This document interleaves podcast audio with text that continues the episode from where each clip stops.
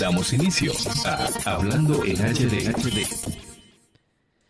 Hey, los muchachones, ¿cómo se sienten? Aquí ya vamos a arrancar con Hablando en HD. Tenemos un programa cargado de contenido.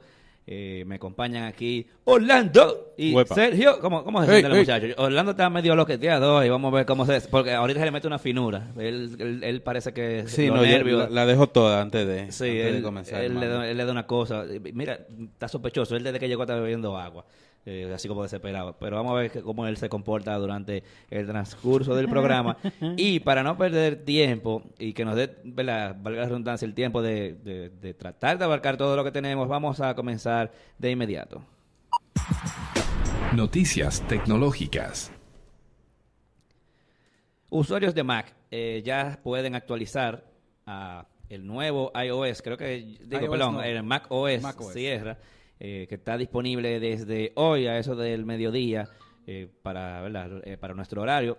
Eh, se puede decir que las principales funciones, por lo menos para nuestros mercados, porque para Estados Unidos siempre hay muchísimas cosas como Apple Pay y Sí, cosas así. Los juegos de basquetbol. Exacto, hay muchísimas cosas, pero para los infelices, eh, lo que podemos aprovechar es Siri, que ya está disponible para Mac. Y como quiera, Siri es crippled para nosotros, o sea, es Sí. limitado. O sea, es Sí, agenda, exacto, hay cosas que, o sea, lo- las cosas que se pueden usar, eh, pero eh, es como tú dices, por ejemplo, de que trázame una ruta en Maps, ese tipo de cosas aquí no funcionan.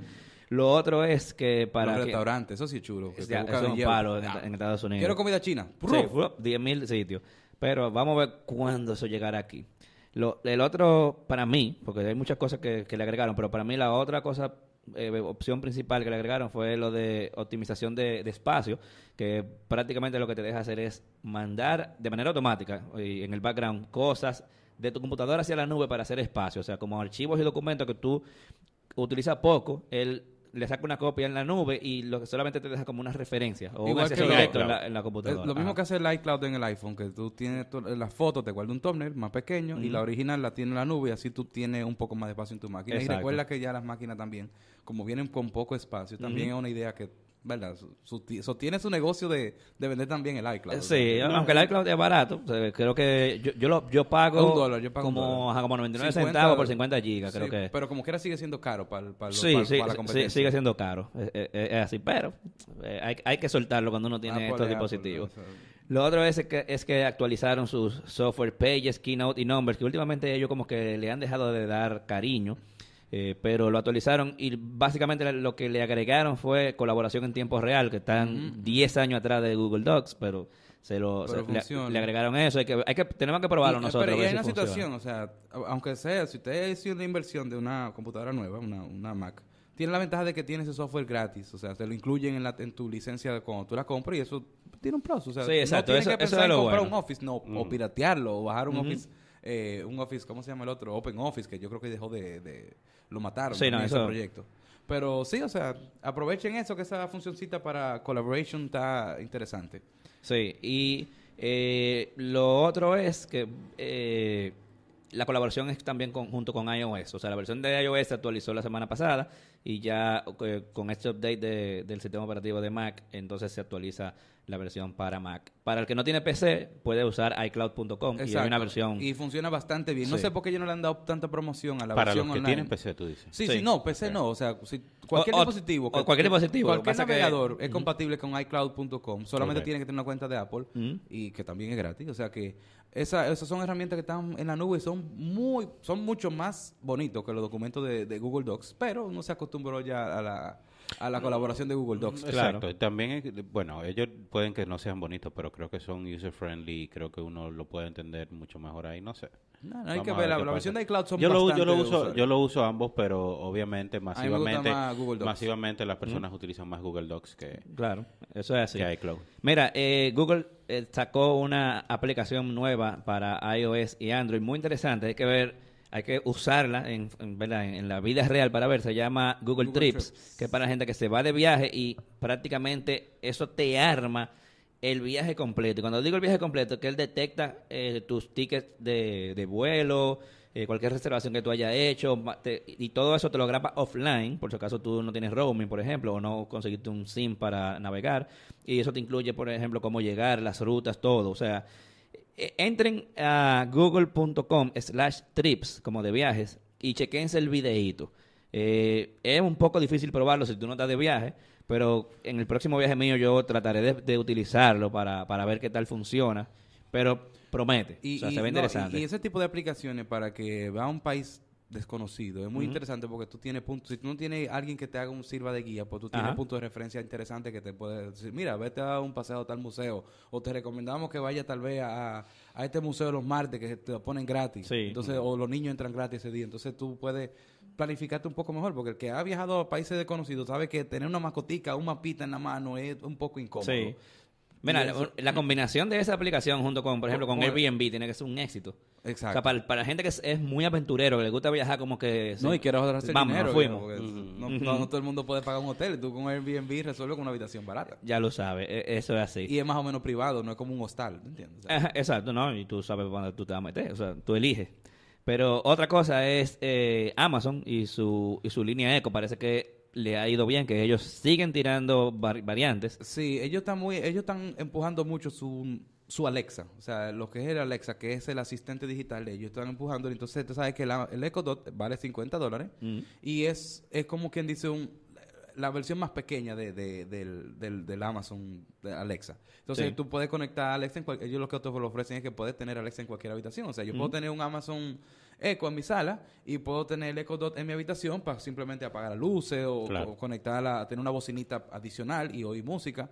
Pero usarlo de despertador, hacer, programar mi agenda cuando me levanto. Oye, ¿qué tengo que hacer hoy? Ah, tal cosa, tal cosa, tal cosa. Entonces, ese asistente digital, además de que ellos lo venden, todos esos, de esos dispositivos lo venden semi subsidiados porque ellos te ofrecen todo el servicio de Prime que está detrás de la, de la marca de ellos, o sea, de Sí. venderte lo, lo- o sea, pídeme, el- se me acabó, eh, qué sé yo, el- el- la máquina de afeitar, pídemela por ahí, por Amazon, él te la pide, o se te acabó, te la acuerdas. Entonces, esa, esa infraestructura de, de Alexa, que también lo, lo están empujando para las tabletas de ellos, lo están, ya dice que dentro de poco, para las tabletas más económicas, las Fire, las que no son, no son HD, sino Ah. las Fire de 7 y de 8, pues también van a incluir Alexa, o sea, que ellos apuestan mucho a tu Sí, asistente no, y, digital. y el asunto de los skills, eh, que prácticamente lo- ellos lo, lo tienen abierto a desarrollos externos, es lo que lo hace interesante, exacto. que recientemente Siri ahora con, con iOS 10, es que después de tener tantos años en el mercado, ahora es que vienen a hacer eso. Y, y, eh, prácticamente por eso y, es que... y- y a- a- Amazon te lo pone más interesante. Ellos te ponen, cuando tú entras a la tienda, ellos te ponen el Echo Dot con combinaciones de artículos. Por ejemplo, te lo venden con una bocina, te lo pueden vender con un termostato, te lo venden con bombillos de los Philips, de lo que son el, Ujú, el Hue. el Hue. Entonces, de, de repente, ya tú sabes, tú puedes programar tu Alexa que a las 7 de la noche que prende el bombillo de tu cuarto. Y ya tú entras y tienes el bombillo encendido. Entonces, con los termostatos digitales de uso un palo. O sea, ya yo sé que a las 6 de la mañana apágame el aire porque ya yo voy a levantarme, entonces ahorro luz. Exacto. Entonces son cuestiones que, que, que, que tienen, que, apuestan y más que a- está haciendo competencia con Apple, porque acuérdense que Amos- Apple también lanzó su HomeKit para ya viene oficial en el 10, o sea que hay que ver la, la, la, la, la domótica, que es la, domesticación de la, en la casa, ¿verdad? Sí. Digital. Está muy, está mu- están apuntando lo que es la inteligencia artificial y la y la El, el Internet de las el- cosas. el Internet de las cosas en la casa. Ok.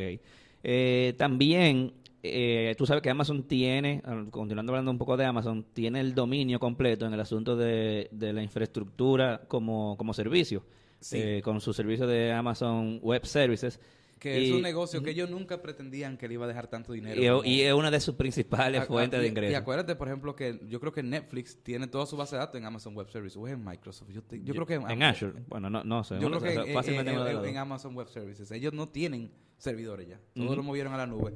¿Y qué pasa? El domingo eh, es la conferencia de Open World, de Oracle Open World, y el gigante, ¿verdad? Larry Ellison, del dueño de Oracle, quiere competir directamente con los servicios de Amazon. Mm. Él, él- él- ellos tenían su servicio de nube, pero ustedes saben que no suena mucho. Cuando hablan de la nube, estamos siempre las personas mencionan los tres típicos, Google, Microsoft y Amazon. Pues ahora ellos están, quieren luchar cabeza a cabeza y están ofreciendo una... Ellos están duplicando el servicio de infra- infraestructura de Amazon. Por ejemplo, ellos dicen que si Amazon te da un servidor de 16, de 16 núcleos con 244 GB de RAM y 6.4 TB de, de memoria, nosotros te vamos a vender 36 núcleos, 512 GB de RAM y 28.8 TB de memoria. Entonces, te ofrecen un precio por hora de 5.40. Sin embargo, Amazon, ese mismo servicio te lo ofrecen 6.82. O sea que es una guerra directa con esa con, en- con la tecnología de lo que es el, el- la infraestructura, ¿m? El- el- los cloud services.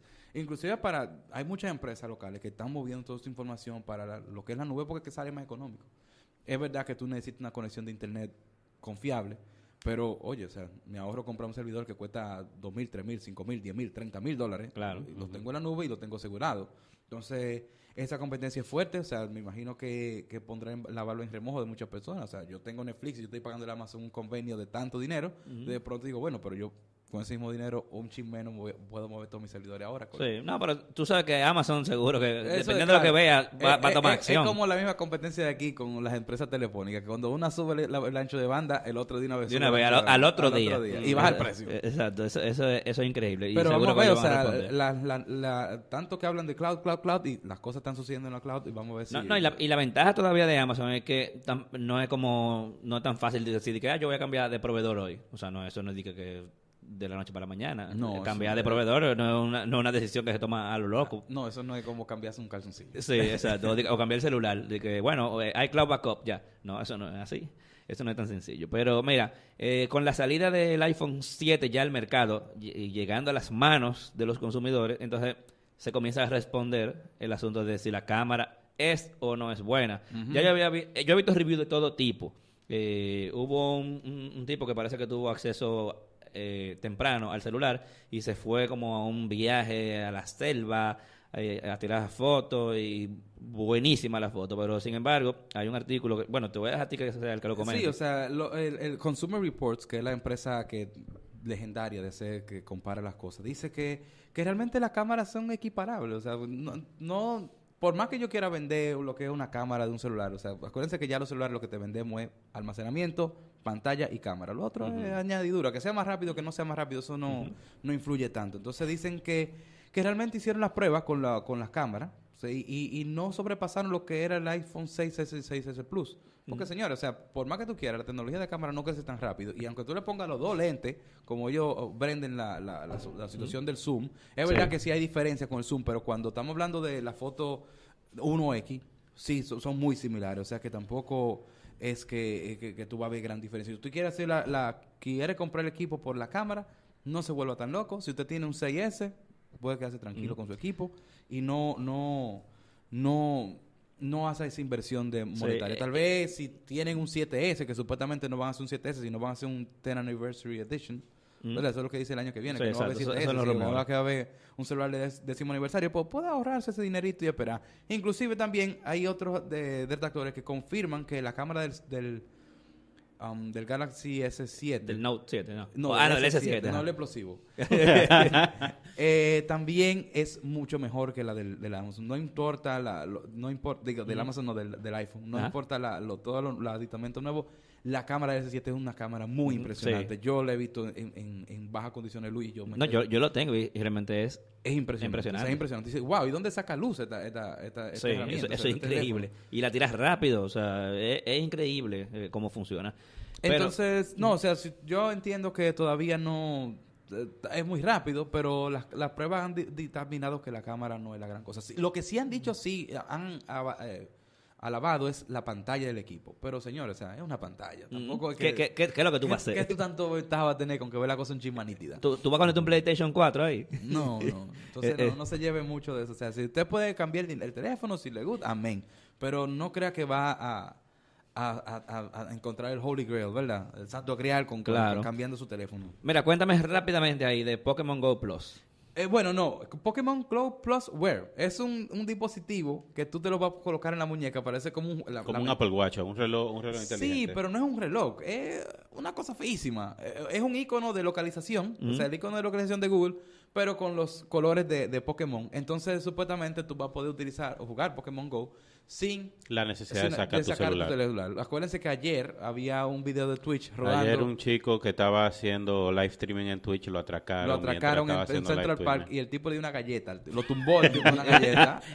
Lo estaba viendo justamente antes de salir para acá, lo vi el video y yo, wow, o sea, sí, pero lamentablemente eran como las 12 de la noche, el tipo estaba haciendo un, un- jugando Pokémon en el Central Park. Se supone que es una zona segura, pero imagínate, o sea, tú tienes un celular Sí, pero no hay, importa- no hay, tam- hay que, hay que entender algo en el uso de la tecnología en, en el mundo. Sí, sí, Sí, uno es- debe tener más cuidado con las cosas, pero no es culpa de nadie. Ah, no importa la hora que usted esté utilizando su celular, hay te que quiera. dejar de culpar a la víctima. Sí, no. Porque yo en este mundo pudiera utilizar mi celular en la calle a las 3 de la mañana y no es razón para que nadie venga a mí a darme una galleta y quitarme mi celular. Eso no y es como una quiera razón te para paran y te preguntan, dame el celular, o sea, es lo mismo. Exacto. Entonces, entonces no es problema es que culpa, de- no es culpa de este chico, pero El problema es que hay demasiada gente en el mundo. Exacto. Hay una sobrepoblación Hay mundial. sobrepoblación mundial, hay que hacer la, la técnica del 50, que tú y yo hemos hablado de eso. sí, movimiento 50%. 50%. Pero no, deja, deja eso así. Entonces, siguiendo con eso, el dispositivo lo que es como una especie de, reloj que te va a vibrar cuando tú tengas un Pokémon, te va a contar los pasos, va a tener calorías, te va inclusive cuando tú tengas un Pokéstop no tienes que sa- sacar el celular, sino que simplemente le das el botón, va a tener colores diferentes para notificarte lo que está sucediendo y es un disparate. Pero realmente la fiebre Pokémon Go ha ido dimun- Sí, ya, disminuyendo. ya, ya prácticamente casi nadie habla de Pokémon Exacto, Go. yo cuando No que no lo estén usando, pero ya el, el- el- la bulla se acabó. Lo sacaron muy tarde el aparato este. O sea, y Sí. yo creía que iba a ser algo como le- que iba a, a aumentarte la, la, la necesidad de jugar. Pero realmente es lo mismo. O sea, no tienes que sacar el celular. Entonces, como que no. no Sí, y tú te fijas, tú te fijas incluso en quienes burbuja. todavía, quienes todavía eh, juegan el juego, Es valga la porque tiene, redundancia. ya crearon un vínculo social. No, no, y no nada más eso. eh, también tú ves el ánimo, porque yo tengo compañeros que antes, cuando se encontraban un Pokémon y tú tenías el celular de él cerca, o por alguna razón lo dejó cerca de ti, ellos volaban lo que tenían que volar y se comían lo que tenían que comerse para ir a, a- a tantearlo. Y me pasó ahora en la Feria del Libro algo similar, que le digo, mira, pero tú tienes un, tú tienes un Pokémon aquí. Y él, ah, sí, espérate. O sea, como que como que no había ese desespero de ir a pelear con, con, con el Pokémon y atraparlo. Entonces, eh, eso va mermando. Sí, fue una, una aplicación y un juego interactivo eh, que yo lo dije. Yo dije que eso iba a ser algo que, Burbuja, un juego burbuja. que era pasional, que era por el momento. Entiendo que tenían una extraordinaria eh, aplicación aquí, pero que dependía de lo que De ellos que pudieran hacer posteriormente. claro que sí, rápido. Y era Eh, rápido. Exacto, y era rápido, pero no lo han aprovechado. Finalmente, eh, SanDisk va a tirar una tarjeta de memoria De un tera, de terabyte. O sea, una locura. Eh, Lo que más me preocupa es el precio eh, realmente. ¿Cuánto? Bueno, la, la, la pequeña de 512 vale como 400 dólares. O sea, que Ya- esto debe ya- andar ya tú doble. puedes saber. Pero no dicen precio todavía porque todavía está en beta. Pero ya, o sea, señores, el Tu un tera SanDisk del va a tener más memoria que tu computadora.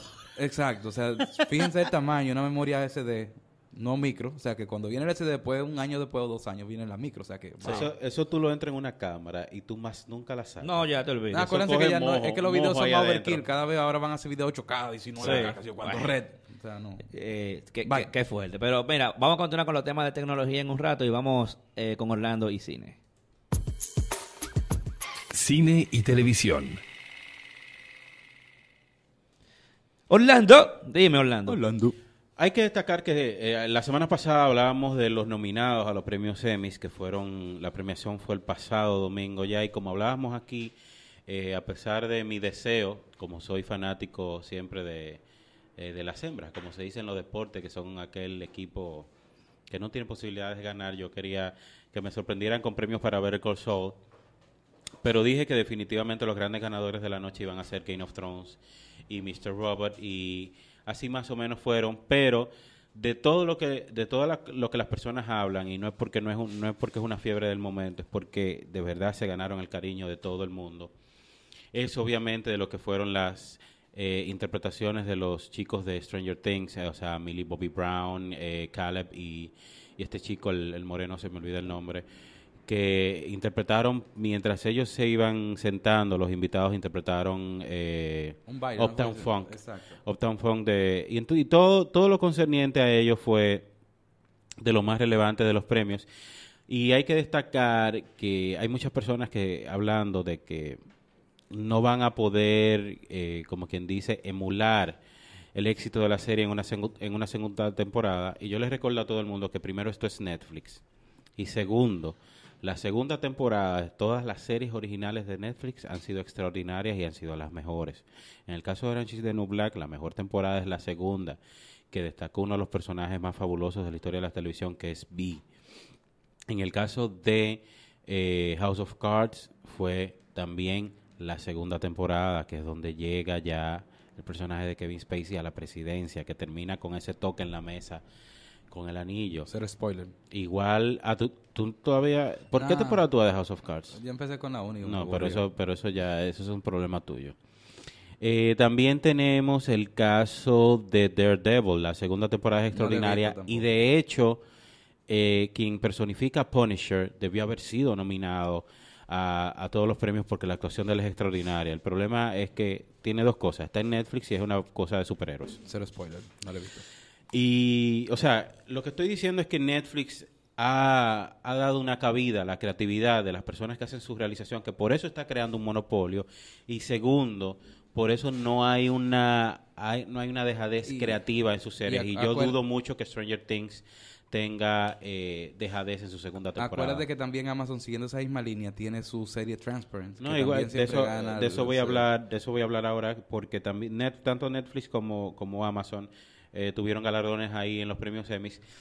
Pero quería decir eso por, y quería, quería mencionar eso porque eso es eh, para que lo estoy anunciando desde ahora un año antes. Stranger Things se va a llevar todo el año que viene. Eh, Otra cosa, eso me acuerda el tema de, lo- de ahorita, que vamos a hablar sobre la situación del cable y la serie de, de televisión y todo eso. realmente hay, hay un cambio y no... Sí, y hay un cambio porque eh, Netflix encontró un nicho que no estaba sucediendo. Entonces ahora tanto Hollywood, las cadenas hollywoodenses y las cadenas de televisión se están, están preocupadas por ese eh, monopolio que se avecina. Pero es que ellos dejaron pasar eso. Mira lo que sucedió con Arrested Development, una de, la- de las Ellos mejores series cómicas eh, de, to- de todos los tiempos. Fox la dejó morir porque eh, la televisión se está basando en números que ya hace 10 años eran arcaicos, que es los números de rating. Ya hace 15 años esos números eran arcaicos. Entonces, ¿qué sucede con eso? Netflix está dando apertura que incluso en sus momentos más débiles, por ejemplo, la tercera temporada de Orange is the New Black, la tercera temporada de House of Cards, son temporadas para uno cancelar una serie y no lo hicieron y vinieron con la cuarta y tuvieron extraordinaria. Pero el punto es que Game of Thrones se convirtió en la serie de todos los tiempos más ganadora de premios Emmy con unos 38, si no me equivoco, en total, o sea, a lo largo de todas sus temporadas, y yo comentaba la semana pasada que la serie ha tenido un crecimiento en cuanto a actuaciones de sus personajes, en cuanto a visuales de, de su serie en cuanto eh, a todo, a narrativa, a concretizar lo que están contando en esta última temporada. Y es irónico que es la temporada que no dependía de lo que dijeran los libros, que fuera la mejor de todas.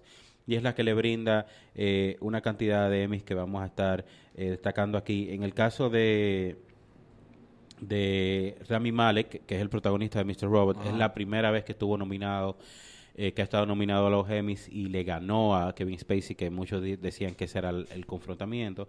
Tú eres fanático de Mr. Robot, yo todavía no le he visto la, la, la serie. eh, ¿Ningún serio. episodio? No, no, ninguno. Oh. Vale la pena. La tengo ahí aparte. Pero tenemos que... sí, eh, déjala, que júntala, que se acabe esta, esta serie para que haga un Se binge. acaba hoy. Pues o mañana. pa- Hoy o mañana, esta semana. jueves, jueves, yo creo que. Ah, Te- para que haga un binge. Tenemos Y que lo los, los premios de, de Netflix y de Amazon se dividieron entre Transparent y Master of None. Así Sazanari ganó eh, mejor guion para una serie de comedia por Master of None. Eh, tenemos uno de los premios más emotivos de la noche que fue el de Kate McKinnon por Saturday Night Live, que muchos esperaban que ganara porque ha sido uno de los mejores talentos en los, en el ul- en los últimos meses o el último año de Saturday Night Live. Eh, tenemos la dirección de una serie de comedia para Transparent de Jill Soloway. Eh, Julia Louis-Dreyfus continúa su, su abarrotamiento de premios por la extraordinaria actuación que está haciendo en VIP, que también ganó Mejor Serie Cómica. Eh, Jeffrey Tambor, que también viene de Arrested Development, gana por Transparent, continúa ganando por Transparent. Eh, The People versus O.J. Simpson, American Crime History gana eh, mejor serie limitada, dramática o película. Mejor serie dramática, obviamente ganó Game of Thrones, también ganó mejor elenco conformado para una serie dramática, que son los premios más importantes en el caso de, Game of Thrones. Obviamente ganó mejores, mejores efectos visuales el, el- el día antes. Eh, tenemos también que ganó mejores guiones para una serie dramática para David Benioff y D.B. Wise. Eh, Maggie Smith continúa ganando por Downtown Abbey. Eh, Miguel Sapochnik, Sapochnik ganó por Game of Thrones, mejor dirección para una serie dramática. Eh, tenemos el caso de Ramit Malek, que le ganó a Kyle Chandler por Bloodline, le ganó a Bob Other King, que era mi, mi elección por Better Call Saul, le ganó a Matthew Rice por The Americans, que es otra serie que tiene muy buenas reseñas, que tampoco he tenido la oportunidad de ver. Le ganó a Lee Schreiber, que sí vi un par de capítulos de, de Ray Donovan, y, y Lee Schreiber es tal vez uno de los talentos estadounidenses, uno de los actores estadounidenses más menospreciados actualmente trabajando en Estados Unidos porque eh, de todas las actuaciones nominadas, de las mejores actuaciones de- del año pasado, eh, su actuación fue una de las mejores de todo el año en Spotlight. Él era el editor del, del periódico, pero sin embargo, eh, nada más fueron nominados eh, Michael Keaton, fue nominado Rachel McAdams, que lo hizo excelente en esa película, pero la actuación de él no fue destacada. Tenemos a eh, mejor actriz dramática Tatiana Maslany, que fue también una de las más vitoreadas eh, de la noche por su rol en Orphan Black, que es otra serie que tiene muy buenas reseñas. Y obviamente serie cómica VIP, eh, serie dramática eh, Game of Thrones. Hay que destacar que eh, a pesar de lo que he dicho de Game of Thrones, sí es importante notar que es tal vez la serie que más unión ha tenido entre la audiencia masiva y la crítica de televisión. O sea, muy rara vez hay tanto eh, parecido en la aceptación tanto del público masivo como el de la crítica. Podemos poner un ejemplo como el de Mad Men, que es ampliamente aceptada por la crítica, pero no tiene tanta audiencia masiva en comparación con Game of Thrones. Igual eh, The West Wing, igual Los Sopranos, que son de las series mejor reseñadas de todos los tiempos.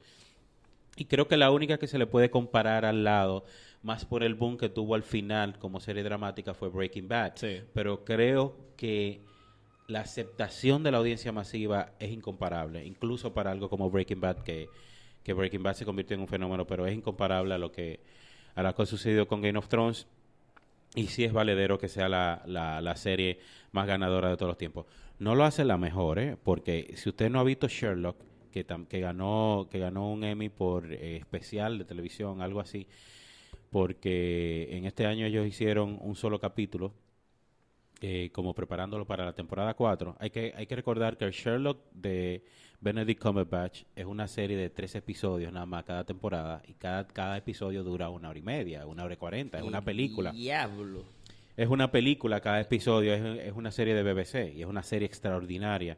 Ah, Entonces ellos, el premiado para buscarle el nombre eh, completo, eh, si me disculpan un ratico, porque se llama The Abominable Bride o la, o la esposa abominable. eh, TV Movies, ese fue el premio que, que sigue ganando. Es como una, un preámbulo a lo que será la temporada 4 de Sherlock que tiene, eh, o sea, se están tardando todo el tiempo que ellos le dé su gana para, para estrenarla. Y uno desesperado aquí esperándola. Y nada, en el asunto de Internet, YouTube y todo eso, eh, el Emmy de Variety Sketch Series obviamente era Key and Peele. O sea, ¿quién no ha visto Key and Peele en el último año, último año y medio? O lo ha consumido incansablemente en, en YouTube. O sea, que eso se caía de la mata, por así decirlo, que, que esos dos morenos iban a ganar. Ellos hicieron una película. Emmys. Hicieron una película que se Keanu, llama Keanu. Keanu, que es bastante simpática, pero yo lo prefiero a no la ellos en su formato de sketch. Sí, O sea, bueno. llegó un momento en que ya la película me parecía eh, largo. larga, se me parecía, no sé, que, que se queden ahí con su sketch, que ese es el mundo de ellos. Por otro lado, quería hablar brevemente de las películas que parten de la compañía productora de animación Laika, que tiene más o menos sus inicios con, eh, tal vez su película más reconocida es Coraline, que es dirigida por Henry Selick, que es el mismo responsable de dirigir también La pesadilla antes de la Navidad, una película escrita y producida por Tim Burton, pero que no es dirigida por él. Hay muchas personas que creen Ah, que esa película la dirigió él, no. Entonces, eh, Coraline, Paranorman, eh, The Box Trolls hace el año pasado y este año Cuba and the Two Strings, que es una de las mejores películas de este año. Ellos tienen, eh, eh, además de su extraordinaria animación, que es stop motion, eh, tienen un tema recurrente que es esa relación familiar, esa relación entre los padres y los hijos, esa relación entre desear o tener esa utopía de lo que sería una relación en- en- entre, entre los hijos y los padres, eh, también sobre cómo, cómo uno va creciendo. Para Norman y Coraline hablan de, de- un niño y una niña, eh, respectivamente, bastante independiente, que quieren eh, tal vez vivir su vida a, a su modo, mientras que The Box Troll habla de cómo se debe aceptar y celebrar las diferencias, porque siempre le decimos a los hijos y a las hijas que tienen que ser de una forma, mientras que The Box Trolls celebra la diversidad, o sea, estamos hablando de una película que retrata a un niño muy peculiar, criado por troles, eh, y no digo troles en el sentido de los trolls de internet, internet. sino creo que es troles que se le, se le dice en español, me corregirán después, pero los trolls, los- los troll, troll, o sea, los montricos, son, son montricos que viven en caja, y es criado por los troles y, obvia- y obviamente tiene actitud peculiar y lo que hace esta película es precisamente celebrar eso, no querer quitarle esa eh, particularidad que eh, tiende a, a definir el infante, esas loqueritas que hace de, de niño, de adolescente, sino celebrarlo y aceptar que, que esas diferencias son riquísimas y no tratar de llevarlo dentro del contexto de, de lo cotidiano. Y también incluso el villano es un paralelismo de una persona que crece creyendo que tiene que hacer algo para hacer bien. Incluso, eh, si- no sé si ustedes han visto Box Troll, No, es no. un es un mundo, es un país, una isla eh, ficticia regida por eh, una mesa de cuatro personas que disfrutan el queso, o sea, el tesoro más grande de esta isla es el queso y el villano lo que quiere es pertenecer a ese a esa sociedad de los de los sombreros blancos que todas las noches degustan quesos extraños. Pero hay una cosa, este villano es intolerante a la lactosa. Entonces, él a pesar, él niega su, su, su diversidad, él niega su condición, porque lo que él entiende que él tiene que ser o que tiene que abogar es por usar ese gorro blanco y degustar estos quesos caros. Entonces, es como diciendo de lo que es el futuro de un adulto si desde niños estamos diciéndole, condicionándolo a lo que él tiene que ser y no lo que él quiere hacer. Entonces, Box Trolls, para mí, es una de las películas más extraordinarias que se han hecho en este, en este siglo, por- porque la animación también es impecable. Y Cuba and the Two, and the Two Strings, aunque eh, es una de las más sencillas de ellos, narrativamente hablando, o sea, en cuanto a la historia que te cuenta, es muy simple, eh, es muy amigable, pero también la animación, o sea, la animación es otro mundo y, y si tienen la oportunidad de ver, creo que todavía anda por cartelera y si tienen la oportunidad de ver la subtitulada es mejor porque las voces de Charlize Theron, las voces de Matthew McConaughey y la voz de Rooney Mara es increíble en esa película y el trabajo visual y el trabajo artístico, que es lo que más se destaca de, de Laika, es, es extraordinario. Y definitivamente, si usted no ha visto, en Netflix está Paranorman. Eh, creo que está Coraline también, que es una Sí, película Coraline, extraordinaria. La hija mía la ve como tres veces a la semana. Eh, o sea que ahí, ahí tienen Paranorman y Coraline, porque también habla de, de, de niños y niñas peculiares, o sea, no de los que siguen el status quo. Coraline es, un, es muy liberal, igual Paranorman. Eh, tienen cualidades especiales. Eh, Coraline tiene los cabellos morados y todo eso.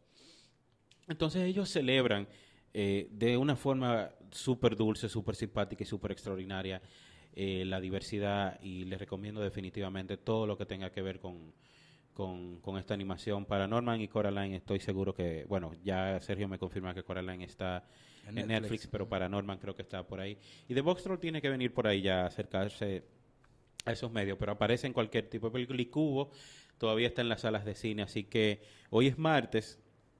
Lo más recomendable es tratar de aprovecharla ya mañana miércoles, porque probablemente el jueves que se estrena una película animada, probablemente sea una de las que sufra el Sí, percance de ser- queda- eh, yo revisé y queda como en tres salas. En dos solamente. salas. En dos salas, bueno. Ya te En dos salas. que tiene un futuro muy incierto. Exacto. Bueno, pues continuamos, chiquillos.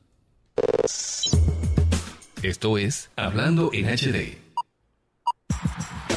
Noticias tecnológicas.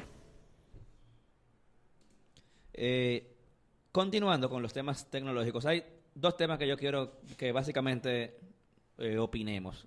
El primero es que GoPro, como ya se había rumorado, eh, se lanzó al mundo de los drones y tiene una oferta que realmente está tentadora y muy buena. Eh, también lanzó la GoPro Hero 5 y la Session, que es como ese es como su dúo de, de cámara, cámara. una barata, entre comillas, 200 dólares, y una cara, no entre comillas, sí es cara, cuesta como 400.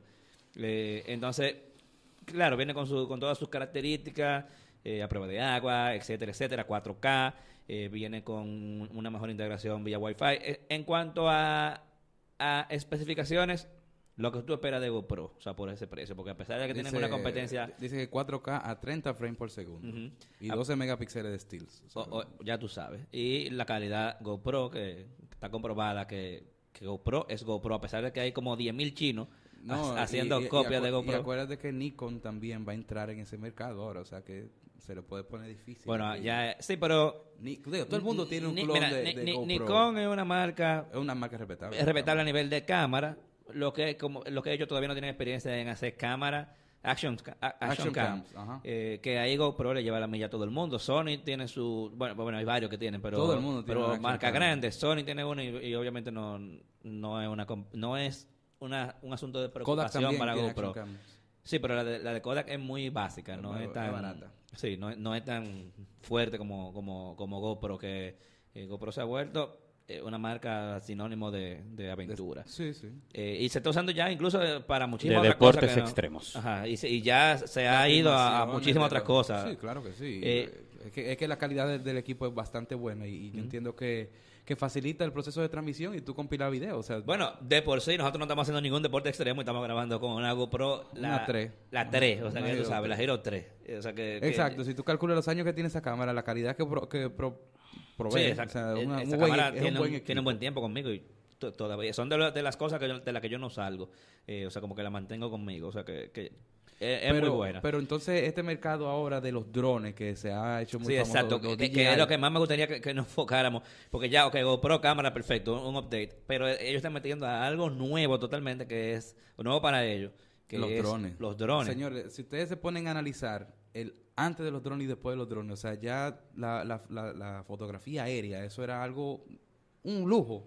Había que- Y ahora había que alquilar tirar la cámara para arriba. No, alquilar un helicóptero. Alquilar un helicóptero o conseguir un, un de esos de esas grúas. De la grúa, exacto. Entonces es una locura. Sin embargo, ya, o sea, en cualquier situación tú puedes resolver con un dron ahí mismo, o sea, Sí, y, sin y, buscar eh, mucho dinero. Este dron de ellos creo que es como 800 dólares. güey. 800 se llama. Eh, Sí, eh, el- no el- incluye la cámara, aunque ellos tienen unos bundles que te incluye o la Session por eh, o, o- o la, la Hero La 5 Session, ajá. y en ambos casos te cuesta 100 dólares menos que comprarla por separado. O sea, Sí, tú lo se llama eh, Google eh, GoPro Drone eh, Karma. Ajá, Karma Drone. Y, es portable, o sea, tampoco que Sí, sea una- el- un- me- un me Vamos a gusta- calmar al drone. Oye, me gustó Me eso del karma, que, que tú las hélices, Se- la- se- se la como que la, dobla, la la dobla dobla, y la metes en una mochila.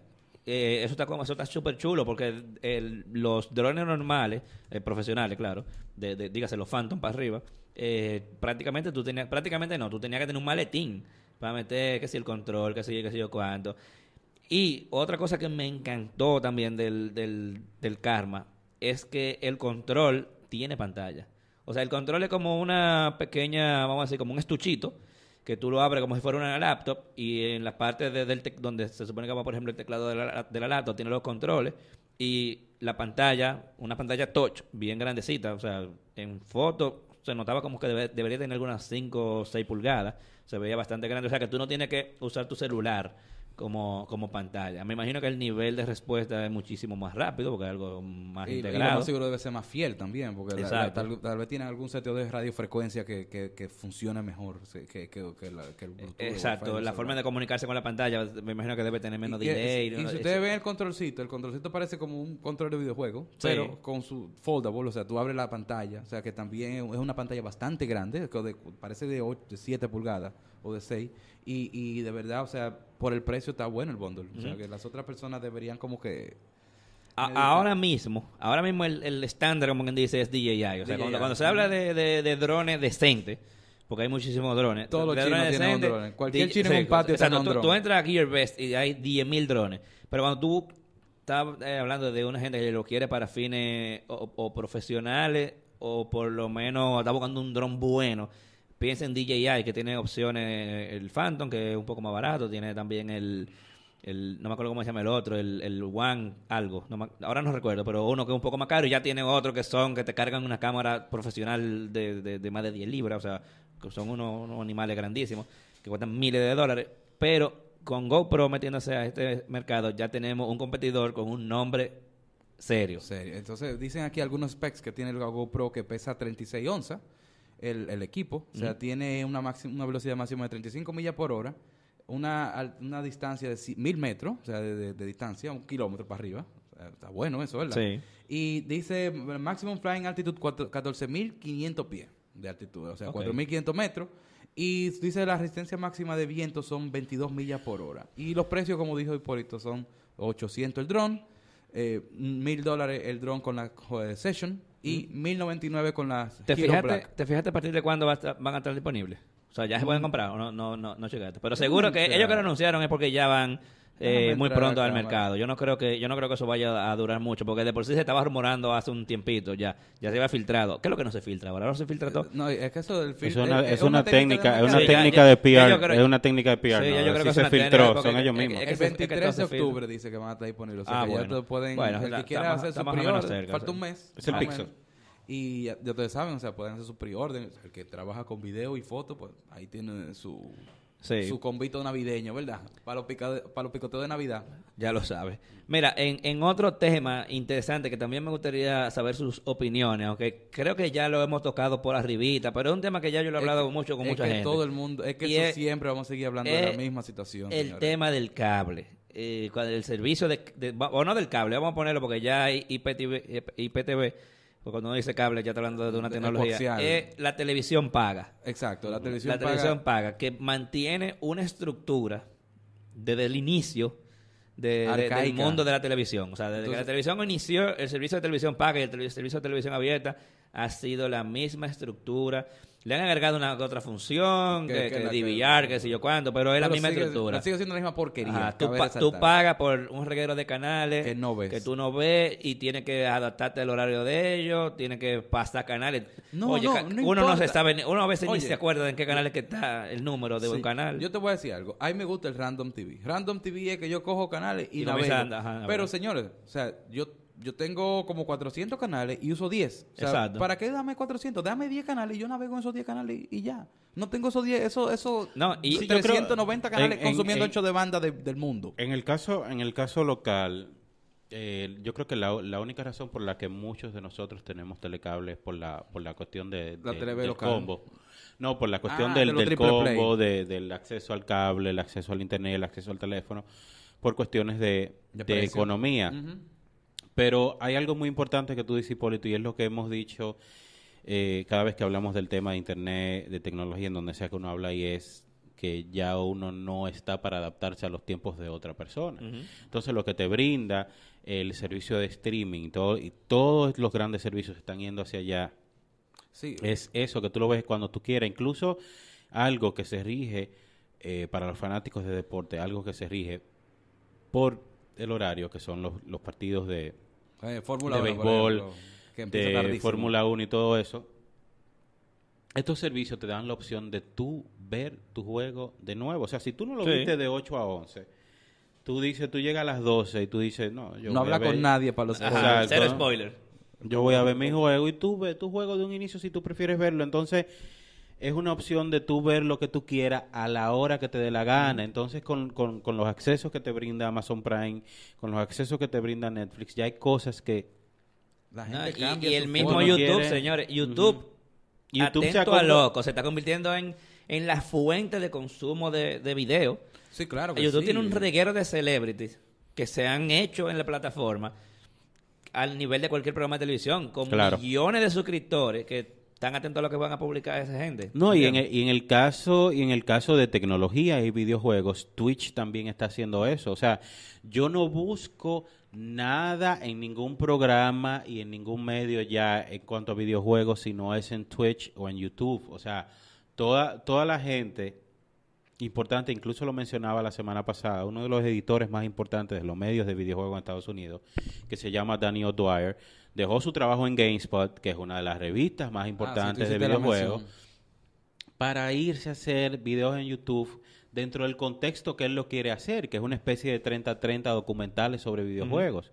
Entonces, si esa plataforma, Patreon, Twitch, YouTube, te está brindando esa opción, ¿por qué ahora que volvemos a tocar el tema del cable y la, y, y- y el- la media de... o sea, Tradicional, vamos a la así. media tradicional, ¿por qué ellos no se están dando cuenta que sus mejores talentos, en este caso, se están yendo a ese medio porque le está brindando algo que ellos no le están brindando? ¿Por qué el cable no me brinda algo similar?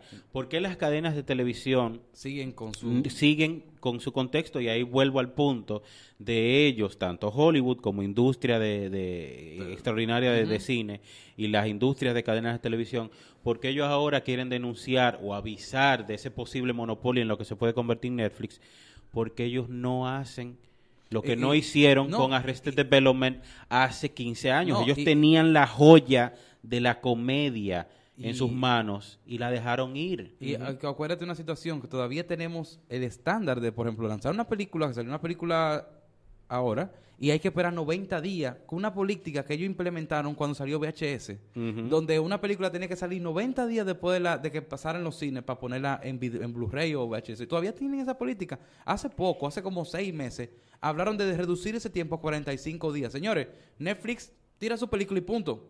Sí, deja, deja que la gente pague por consumirla donde quiera Exacto, consumirla. cuando quiera. cuando- o sea, si Oye, tú la vendes en Blu-ray, vende en porque Blu-ray. la, la gente en a, veces, la gente a veces tiene el dinero pero no tiene el tiempo. o Exacto, no tiene o sea, el deseo. Yo quiero verlo en mi casa. yo por ejemplo, y si tú me la quieres poner a 50 dólares, bueno, va a apare- van a aparecer par de locos, van a, la van a querer ir- pagar. yo quiero ir al cine, pero a veces no hay tiempo para ir al cine. No hay tiempo. Está bien, pero ahora Pero, ahí ahí son ahí son ahí son dos 500. cosas ahí son dos Estamos- cosas diferentes, Sí, son dos temas muy diferentes. Pero en el caso en el caso de lo que lo que está haciendo. Netflix eh, eh, ponemos el ejemplo de que hay películas que están saliendo en ese formato que son consideradas al final de año como de lo mejor del año y es otra cosa la que tiene que adaptarse ya a los premios de la Academia. Estamos hablando de Beast of No Nation, ustedes hablaron de Netflix, pero estamos hablando de películas que se estrenaron primero en video por demanda y precisamente por la crítica y por la demanda que generaron, entonces después la estrenaron en salas de cine. Estamos hablando de Nymphomaniac de Lars von Trier y de que está en Netflix ahora mismo de John Bong-Ho que se llama mm, A mí me gusta ver Orlando cuando se le olvidan, se le olvidan los nombres. ¿Qué quiere decir? Se, se pone que tú Bueno. lo quieres cojonarse. El, el caso, se me olvida el nombre ahora, pero se me, me va a recordar, pero en los últimos años, películas que han sido estrenadas exclusivamente en servicios de streaming han sido consideradas por muchos de los críticos en el mundo como de las mejores películas del año. Así que eso no merma la calidad narrativa de las películas, eso no merma la calidad de las actuaciones, eso está abriendo más eh, formatos incluso, eh, y vuelvo y digo, del, del asunto creativo. Hollywood como industria eh, coarta creativamente a sus realizadores. Marvel como estudio, DC como estudio, Warner Bros. como estudio está coartando a sus realizadores en términos creativos. Josh Trank viene de dirigir, para poner un ejemplo, una película tan eh, entretenida y muy buena como Chronicle, utilizando el formato de, del pietaje encontrado y todo eso. Y lo utilizan entonces, ah, mira, tú fuiste muy bueno con esta película independiente, ven a dirigir Los Cuatro Fantásticos. Termina siendo una de las peores películas del año, una de las peores películas de los últimos cuatro años. Y eso es porque Hollywood o Marvel o todos estos estudios grandes cogen este extraordinario talento, pero para coartarlos, para decirles qué es lo que tienen que hacer. Sin embargo, los servicios de streaming o el hecho de que tú hagas una película y lo pongas en video por demanda, no te cohíbe como mente creativa. Tú haces lo que tú quieras. Y eso tú lo puedes ver en la mayoría de las cosas originales que ha hecho Netflix, en la mayoría de las cosas originales que, que ha hecho Amazon Prime, que por ahí viene una serie de Woody Allen en Amazon Prime. Ajá. que Hace quién mucho sabe la maldita lo que era que ese tigre se va a inventar para esa serie.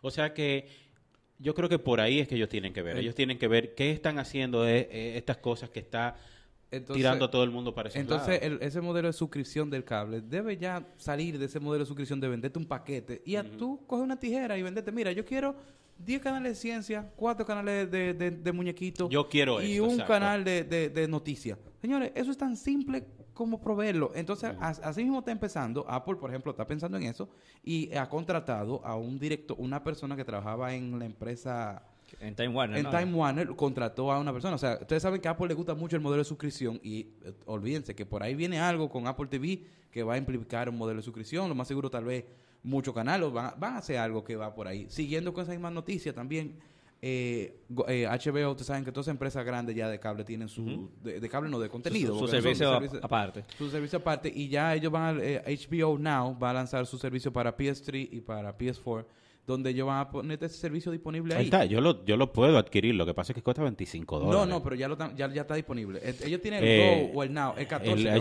HBO Go, no, cuesta El- 25 el, dólares. Go, pero el. Now es más barato. Más Yo tengo, 14. eh, bueno, el mío está en el carrito del- de, de la, de la tienda de PlayStation desde que salió. Lo único que no lo he adquirido. Pero quería decir No, para... espérate, por- para yo cerrar este- este bloquecito, también otra cosa que, que me, me dijo, wow, pero realmente hay, hay un- va a haber un cambio. O sea, Comcast ya está incluyendo Netflix en su caja de TV.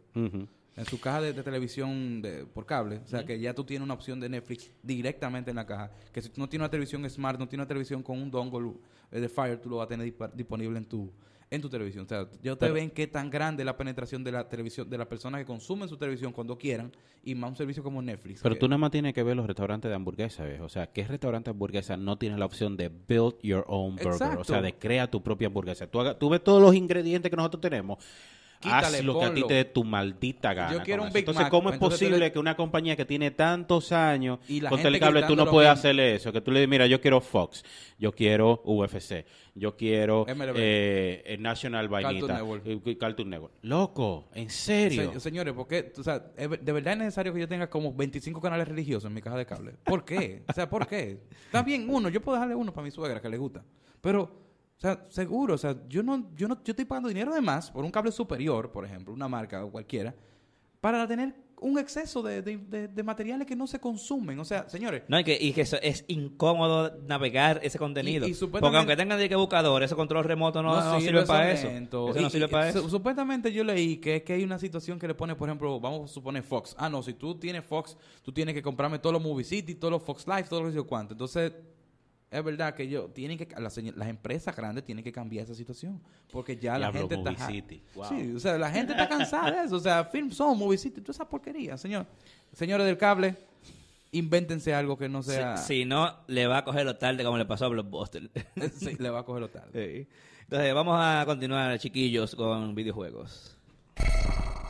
Videojuegos. Antes de que Orlando entre, un saludo a Silvio Reyes, que está en sintonía. Hey, Silvio. Sí, eh, eh, el un mismo saludo de Silvio. Colombia Eh, eh, espérate, fue el dijo, sí, en Colombia. Eh, claro que y sí. también a Noel Pérez, que está en sintonía. Eh, Orlando, dime. Orlando No, yo creo que vamos a darle el paso a que inicie Sergio, porque de ahí se desprende entonces todo mi tema posterior, porque él tiene su retromendación, me gusta eso. Así, re- Es re- Está, está bueno el nombre. que, que es Icaruga, así que take it away, Señores, Sergio. eh, Icaruga es un juego, vamos a decirlo, maniático. Oye, El que, el que llegó a ver a Icaruga y lo llegó a jugar en una máquina de, de arcade, lo llegué a jugar yo en Fantástico y en, en una... eh, ¿Tú te acuerdas de un sitio que se llamaba, que, que vendían eh, comida y trago, que era un bar de, de arcade que estaba de aquel lado? GameWorks Studio, ¿tú te acuerdas? No. Bueno, porque GameWorks Studio estaba originalmente en, en la Plaza Megacentro y ahí había una sala de arcade con, con, con picadera, tipo un bar americano. Bueno, pues entonces ese juego es de una nave, es un juego de shoot 'em up, de navecita, vamos a decirlo así, ¿verdad? Donde la nave ataca a los elementos según el color que tenga. O sea, tú tienes dos colores. Tú tienes rojo, digo, perdón, blanco o negro. Entonces, si tú tienes, ataca una na- a una nave negra con un color blanco, pues tú le quitas más energía. Y, y viceversa. Entonces, los, colores, los, los fuegos que te la reiteración del enemigo te mandan fuego negro. Si tú te pones negro, pues tú la, esquiva la bala. Si tú te pones blanco, pues te mata la bala. Pues entonces, ese juego se volvió uno de los shooters más emblemáticos de lo que fue la- la- el juego de máquina, de arcade. Y así me fue portado lo que fue En Dreamcast, yo lo tengo en Dreamcast, lo jugué muchísimo tiempo, después lo portaron para Xbox, luego finalmente para Xbox 360, Android y finalmente para Windows. O sea que el juego usted tiene disponibilidad de jugarlo en cualquier plataforma, está en Steam disponible. Y el juego es sumamente adictivo, o sea, porque el challenge, o, o sea, el skill que tú tienes en ese juego es tan grande porque tú tienes que cambiar tanto de colores que tú te vuelves como un zombie disparando. Y, y, y, y realmente el efecto visual del juego, como va a ser un shoot es bastante agradable, es muy bueno. Y el, el- el- soundtrack también es súper excelente. O sea, yo ciegamente recomiendo esa máquina. Usted consigue, si puede ir a un fantástico, una- un sitio donde quedan máquinas y encuentra Icaruga, señores, gaste aunque sea 100 pesos, 200 pesos jugando eso, porque vale Te- la pena. Te faltó mencionar que también fue exportado a GameCube. Yo lo jugué, yo lo jugué en GameCube. Y hay que destacar algo. eh, me di cuenta en, en estos días pasados que aunque mi memoria, eh, o sea, mi memoria de gamer es un poco complicada porque yo no recuerdo los patrones. Y para este juego es muy importante tú recordar los patrones para el juego Exacto. también Tiene que memorizar. Gradius. O sea, Gradius también- es una sola memoria que tiene que tener. ¿eh? como también como para juegos como Contra y todo eso. Y recientemente estaba jugando con alguien y me di cuenta que estoy bastante oxidado en ese, en ese, en ese punto porque mi memoria funciona de una forma. Si yo agarro un control que no es, y para, para que entiendan algo, el control del PC4 y el del PC3 son muy similares. PlayStation nunca ha cambiado realmente Esa la premisa control. de su control. Sin embargo, hay cierto grip o el agarre completamente diferente. Entonces, he, he hecho el cambio a, a PC3 para jugar precisamente Nino Kuni, que tengo que devolvértela, y, y Okami en HD, y tengo que aclimatarme. O sea, yo tengo que tener un tiempo de aclimatarme. Y también estoy utilizando el control de PC3 para jugar eh, Wind Waker de nuevo en la computadora, igual que Metroid Prime. Y tengo que adaptarme. Y recientemente lo utilicé para jugar Super Contra en contra con un compañero. Y loco, yo no servía. Un juego que yo me lo sabía Es de que tú memoria. tienes que jugar con el juego con, el Entonces- cuadrado, papá. Una cosa es tú agarrar Wind Waker que te, te brinda un momento de tú aclimatarte y tú dices, ah, ya yo sé qué es lo que tengo que hacer, estoy jugando Zelda en 3D, ya sé lo que tengo que hacer. Y otra cosa es que ese tiempo esos tú no lo tienes, tú no lo tienes, tú no lo tienes super contra. Ese tiempo de aclimatarte tú no lo tienes. Tú le das y tú te mueres 700 veces. Y después tú dices, ok, ya me recuerdo de los patrones.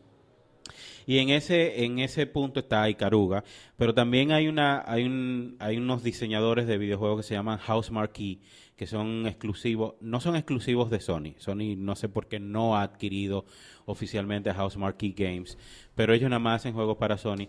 Y uno de los juegos más, eh, de uno de los mejores juegos de, de los últimos años es Resogun, que es eh, bastante simi- similar, es un shoot 'em up de una navecita que lo pueden disfrutar en PlayStation Vita y lo pueden disfrutar en PS3 y en PlayStation 4. Y los diferentes juegos de ellos, Alien Nation y Superstar Delta, cuentan con ese grado de dificultad, de ese bombardeo de enemigos, de ese bombardeo que tú tienes que tener en contra de tus enemigos y también de ese recuerdo que tú tienes que tener de los patrones de tus enemigos para poder obtener el, el score pasar. máximo. Y para poder pasar y poder tener el score máximo. Por eso quería eh, recomendar eso para aquellos que no dicen, no quieren ir a jugar un clásico como Icaruga, que deberían hacerlo.